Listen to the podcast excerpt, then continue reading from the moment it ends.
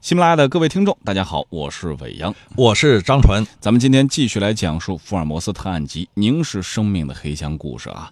上期呢，咱们说到，福尔摩斯在一连串的怪事儿之后，陷入了沉思当中，整个下午直到深夜，他都呆坐着，沉浸在烟草之中。嗯那么之前他放出去过两条线，这两条线能否有所收获呢？用网络语言来说哈，它的结果是然并卵。刚要吃晚饭的时候，就送来了两封电报。第一封内容是这样的：请息白瑞摩确在庄园巴斯克维尔。第二封是一指示曾去二十三家旅馆，未曾得被检破之《泰晤士报》，欠慎卡特莱。两条线索都算是完蛋了。好像留给福尔摩斯仅存的一条救命稻草，就是找到那个给盯梢人赶车的马夫。嘿，人找到了，但是半个金棒换来的结果非常的讽刺，是什么呢？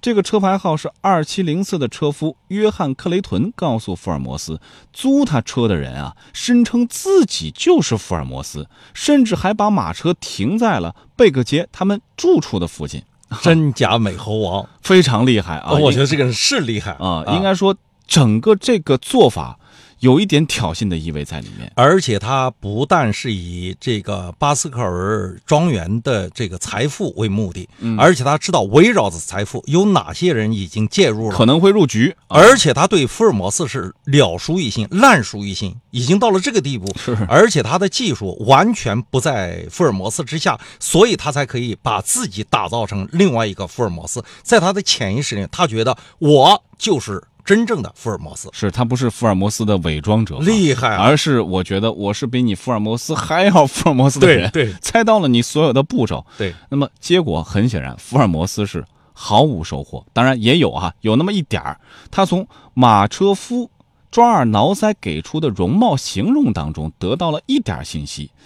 马车夫说呢，看着这个自称福尔摩斯的人，四十岁左右的年纪，中等身材，比福尔摩斯矮上两三英寸。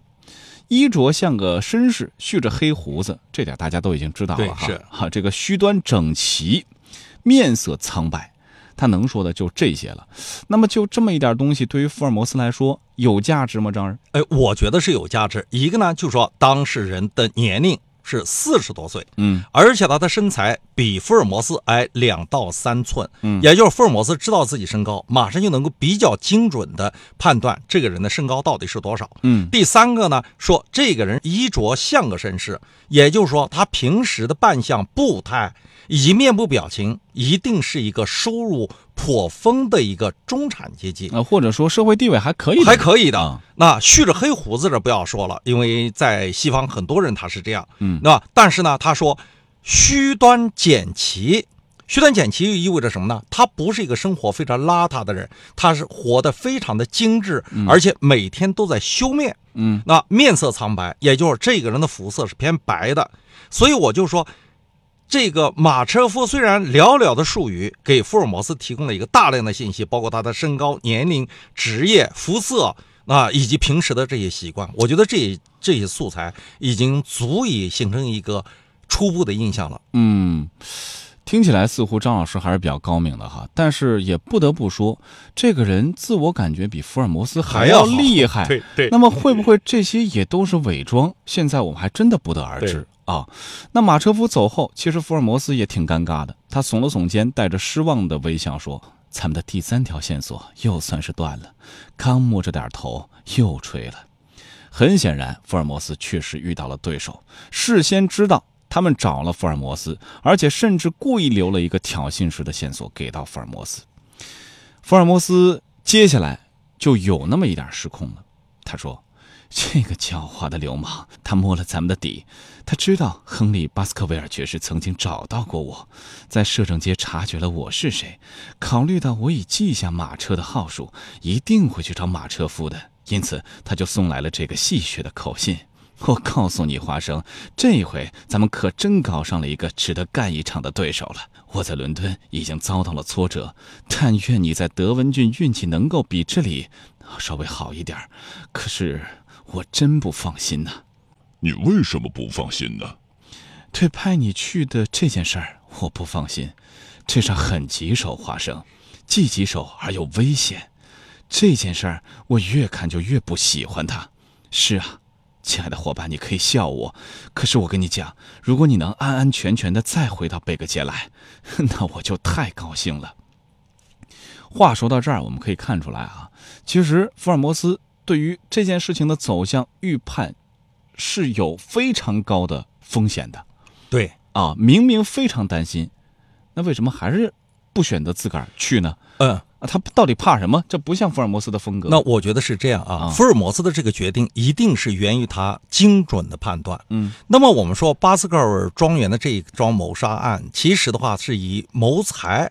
害命为目的的，嗯对不对？华生呢，其实作为一个福尔摩斯的一个代言人，他的水平能力都不如福尔摩斯。那么犯罪嫌疑人其实是知道华生的职业的背景的，嗯，所以在这种情况之下，虽然有危险，但是你只要不鲁莽的、积极的进取，所以华生呢还可以规避这种风险。那么我们说，只要能够管控的风险，这本身就不是一个真正意义上的风险。或者换句话说啊，福尔摩斯会料想到，既然对方对他们已经了如指掌了，对于华生也很了解，对方会觉得我在华生之上，所对以我没有必要加害于华生，对没有必要置他于死地，对我可以把他玩弄在鼓掌之中，，对你想想，他自信到什么地步？自信到了公然的戏谑的行为和口吻，嗯，对吧？冒充福尔摩斯，而且还把马车停在贝克街二百二十一号的门口、呃啊， 门口，对不对？啊所以就说他的水平能力远在华生之上。你想想，面对一个比自己弱了很多很多的这样一个业余又业余的，甚至不能称之为一个真正意义上睁大的华生，你说他有必要动手把华生给干掉吗？是，所以福尔摩斯会有点担心华生，但也知道不至于如此，对，呃，但是就福尔摩斯的好胜心来说，目前的局面可能还不至于驱使他必须自己亲自前往巴斯克维尔庄园去对解决问题，所以他还是选择哈，先担心一下，先面授一些记忆给到华生，看看下一步有一些所谓的目前没法解开的这些谜题，，对，其实能不能有一些这个线索，其实刚才我们提到了，只要不鲁莽的强行推进，嗯华生是没有风险的。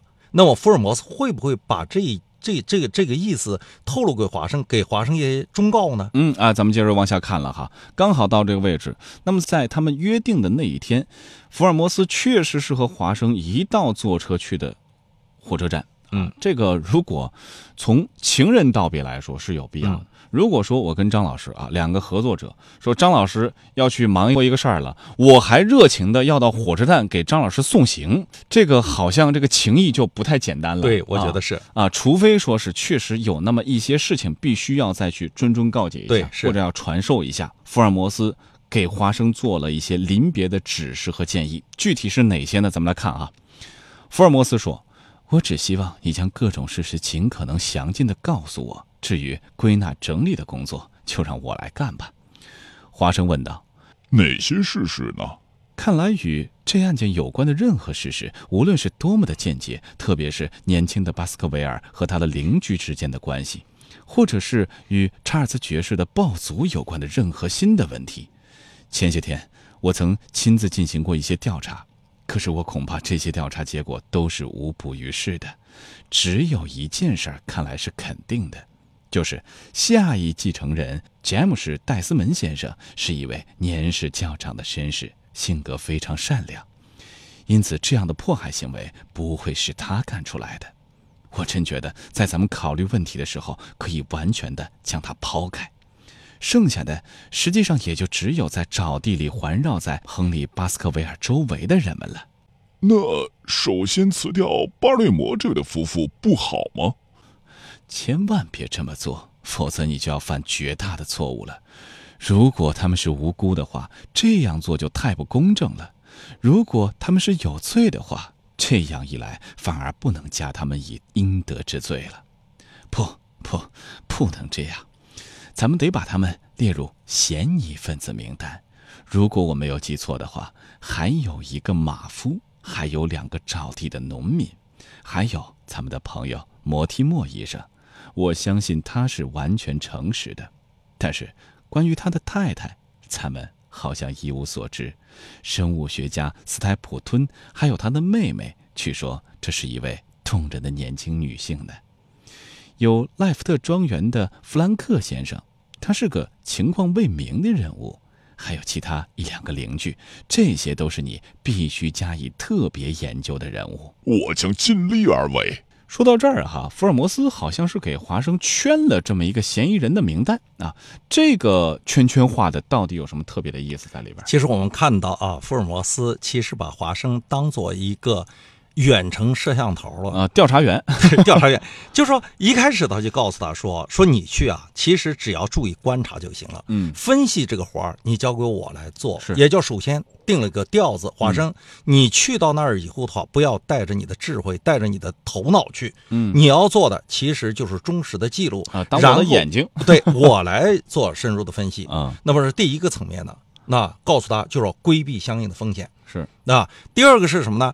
第二个告诉他，围绕着巴斯克尔庄园，哪些人我需要注意，哪些人我可以不注意。嗯，他这一点呢，就是说，呃，因为要想作案的话，一定是和这个利益所在的人有哪些人呢？他画了一个关系图，是人际关系图，你会看到在人际关系图里呢，连摩提莫医生都在他的怀疑之列。虽然他说我相信摩他提是个莫医生完全可以信赖的是是完全是是诚实的，但是但是还有他的老婆呢，对，还有他老婆呢。如果你想，如果摩提莫医生的老婆是犯罪嫌疑人，摩提莫能够摆脱干系吗？是其实也就是这两天的相处，我通过对他的观察，我觉得这个人是个诚实的人，似乎也许不太可能，但不排除他参与间接参与的这种可能性。嗯，这就是说，在案件侦破之前，所有的人其实都在福尔摩斯的考虑的范围之内。嗯，也就是说，华生，你不能够大意。你想想，连摩提莫医生都在我的怀疑之列，那么其他的人，你是不是更需要注意安全呢？所以这就是华生临行的时候，福尔摩斯做了一个政治交代。嗯，应该说这个政治交代哈，交代的还是非常清楚的。但里头有个特殊人物，就是这个戴斯门先生。对，福尔摩斯特意强调说，你不用太去在意这个人，嗯完全可以把他抛开对，啊。这个到底是什么原因？毕竟他有可能是第一顺位继承亨利的人呢，啊，但是在给到他的临行嘱托当中，偏偏把这么一个最为关键的人给抛开了。那有时候呢，我们就说看到破案的时候，有时候最有可能的人，有时候是最没可能。那为什么呢？因为他是一个直接的利益继承人。嗯，那么如果他要是作案的话，那太容易被别人那嗯就第一时间识怀疑破了啊。哎，对，识破了。所以呢，就是他一定会有很多的伪装，就算是他是犯罪嫌疑人，他也要做出一副完全不在现场，时间、地点、动机和他八竿子都打不着。嗯，所以说哈，这里头到底福尔摩斯的意图是怎样的？只有对等待故事发展之后，我们才能看得更加的对啊清，楚。我觉得这个地方实际上是留了个扣儿。是啊。那我们接下来回到这个月台之上哈，呃，接下来在给华生传授完了这些个要义之后，那么肯定是要跟呃亨利这主仆两个人啊嗯进行临别的寒暄的。嗯，那寒暄呢有这么几个点，第一，摩提莫说了一个事儿，他说哈，有件事情他敢担保，前两天没有被人盯梢，嗯他觉得在他们出去的时候，没有一次不是留意观察的，啊，谁也不可能逃出他们两个人的嗯这个眼睛去。但是回过头来，他自个儿又说了，除了昨天下午，他每次进城的时候，总是要有一整天的时间完全花在消遣上面。因此啊，他把昨天整个下午时间花在了外科医学院的陈列馆里。而亨利说呢，那段时间啊，他是到公园去看热闹了。在这个位置上，福尔摩斯又提醒他们，不管怎么说，还是太疏忽大意了。啊对，我觉得也是，因为摩提莫没受过职业训练，嗯，他虽然非常的警觉，但是你的警觉只是出于本能的环顾四周看看而已。嗯，我们看到在整个的盯梢的过程之中，福尔摩斯就是在那一瞬间看到了窗子里面的那个人，对吧？呃这这个留着我这个络腮胡子的那个人是啊，黑色的连衣对，裤回过头来啊半个脸，回过头来一看到那一眼，从眼睛里面透出那个光，马上他就警觉，说这个人就是。正在他迟疑的时候，你看这个马车上的人大概跟马车夫说了几句话，然后快马扬进边就跑了。福尔摩斯就断定这个人就是一个跟踪者。你想，如果没有受过专业的训练，嗯摩完天全摩医判生，断不出来啊。那你判断不出来啊，所所以之前哎给出的这些所谓没有感觉有人跟踪，这可能都是一些屁话。我觉得是这样啊。另外还有一个，如果仅仅是昨天下午才开始跟踪，他对福尔摩斯的情况就已经烂熟于心，了如指掌，而且可以公然的挑衅。调戏福尔摩 斯，你想想，这个功课啊绝对不是说，呃，下午临时起意去跟踪他的，而在此之前，一定已经开始跟踪了。嗯，应该说已经准备了很长一段时间了哈，有备而来的。这是我们说的福尔摩斯给到的第一个叮嘱，要求这主仆二人啊不要太疏忽嗯大说意。明他疏忽大意了，是所以他才会这样盯着。是，这是第一个叮嘱。第二个问题是什么呢？他问了一下亨利，到底有没有找到另外一只高筒皮鞋呢？嗯但是亨利的回应说是，啊、再也找不着了。嗯，那这个地方能够体现出一个什么问题来呢？我觉得这只皮鞋可能是关乎这个案子关键性的一个道具，嗯也就是说再也找不回来的意思。那就是说，这个皮鞋的作用已经得到了充分的发挥，发挥到了淋漓尽致的地步，所以不大可能再送回来了。嗯，一个是吗，呢，源于我们当这就叫当事人的高度的警觉嗯戒备，因为连续丢了两只嘛，对吧？是不是还有机会再送回来？这是一个打草了惊蛇了。嗯，第二个呢，这只皮靴也可能派上另外的用场了。嗯，就是您之前揣测的这种用场哈，哎，巴斯因为克它的尔猎犬腕儿对确实更符带合有要求人 性， 符合这个物料的要求，啊，最终选择了这只嗯充满了亨利味道的皮鞋嗯，带回了巴斯克维尔，是不是这样啊？我们要看后面故事的发展，来看他最后一个叮嘱很有意思。当火车沿着月台徐徐开动的时候，福尔摩斯说。亨利爵士，要记住摩提莫医生给我们谈的那个怪异而古老的传说中的一句话：不要在黑夜降临、罪恶势力嚣张的时候走过沼地。我们往往说，最后的叮嘱是最为重要的一个对叮是嘱。为什么在这个位置，似乎还是跑着告诉亨利，你对一定要记住这一点？因为我觉得福尔摩斯通过目前的这一线索，能够精准的判断这个犯罪嫌疑人在作案的时候，应当一是在夜幕的掩映之下。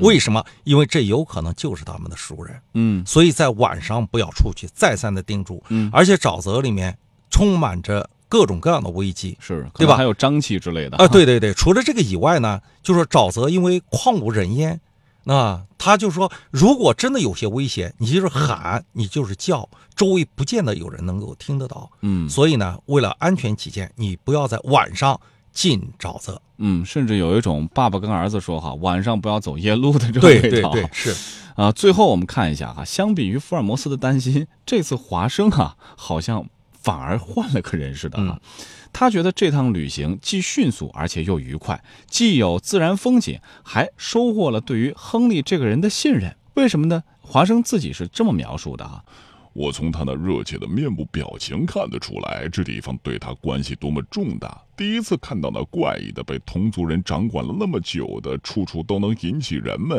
对他们深深回忆的地方。他穿着苏格兰尼的服装，说话时带着美洲口音，坐在一节普普通通的火车车厢的角落里。可是每当我看到他那黝黑而富于表情的面孔的时候，我就愈加感觉到他果真是那只高贵热情的家族的后裔，而且具有一家之主的风度。在他那浓浓的眉毛、神经质的鼻孔和栗色的大眼睛里，显示着自尊、豪迈和力量。如果在那片恐怖的沼地里果真出现了什么困难和危险的事儿，他至少是一个确实可靠的、会勇敢担当，而且能够担起责任的同志。听到华生的自序之后啊，让我想到一个成语，叫做“不怒自威”啊，人与人之间的信任，或者说人与人之间彼此的这么一种关系吧。有的时候可能不需要过多的去交流，对而在于眼神和身体的语言。，对。那这从心理学上咱们怎么来解释啊？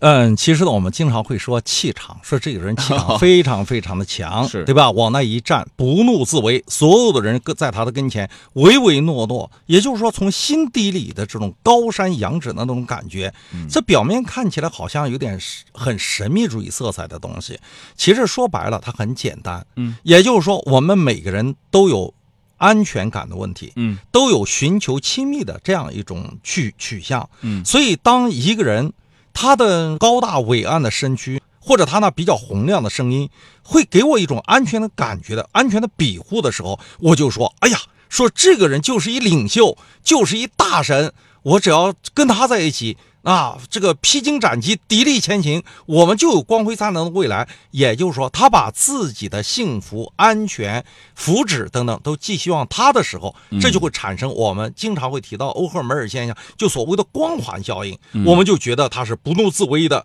他一句话哪怕咳嗽一声，我觉得就很有气场。其实呢，这个是源于什么呢？源于我们内心的瑕疵。我们需要跟别人建立关系，取得这种连接，从别人的身上能够获取这种力量。我们平时呢没有。如果有一个人给我们，我们就觉得，哎呀，这个人就是一个大神。这种不怒自威其实是满足我们心理需要的过程。然后呢，我们给他的主观评价。嗯，但回过头来，我们来看华生的眼睛和福尔摩斯不一样。是福尔摩斯从来不说一看这个人啊就是一个高贵的贵族，然后溢美之词、溢于言表，一定不会。福尔摩斯往往会用审视的目光去看着他。而且福尔摩斯内心深处觉得自己可能更高贵一些。对，我觉得 也是一个自恋的人嘛，对不对？你看华生看到都是表面现象，说你看。说旅途啊有很多的风景，我又认识一个这样的人，我很快乐，觉得这一次感觉到收获颇丰。你去的目的是什么？你去的目的其实要面对着更多的风险的，他一点风险的意识都没有，没有危机意识的人，往往是缺乏思考的，是缺乏什么呢？这种思维的大的纵深的，所以。福尔摩斯永远是我们心中的福尔摩斯， 华华生生只是一配 角儿。好， 我们说哈，通过这个事儿确认了一点哈，华生确实只是个配角，但是这次的故事呢，他确实也得要好好的去担当福尔摩斯远程的这个天眼。对，这个啊也不容易。对这个功能而言的话，也还是很重要的。对是那接下来他马上就要从火车上下来，抵达目的地了。但是我最担心的是华生的自我感觉太好， 他通过自己的眼睛，他就能辨别出这个人是好人，因为长得和善；那个人坏人，长得一脸恶相，会给到福尔摩斯一些误导、啊啊误。导。这是一个给误导。第二个还有什么呢？怕他盲动，嗯，是吧？该出手的不出手，不该出手乱出手。我最担心的可能接下来下一个受害者，没准儿真的不是巴斯克尔家族，而是福尔摩斯最好的搭档、亲密的战友华生同志。我们看看张老师这次的这个预测或者说担心会不会发生。但说到这儿，故事下一步就要真的在巴斯克维尔庄园当中发生了。具体会发生什么？华生会遇到什么？福尔摩斯什么时候才能出现？这一系列的问题哈，我们在之后的节目当中继续来给大家讲述。今天的故事就讲到这儿，心理学的知识啊也分析了很多，大家伙儿有想说的，记得在栏目的下方给我们两个来留言。喜欢的话，一定要订阅我们的《福尔摩斯探案集》第一季《凝视生命的黑箱》。下期同一时间再会。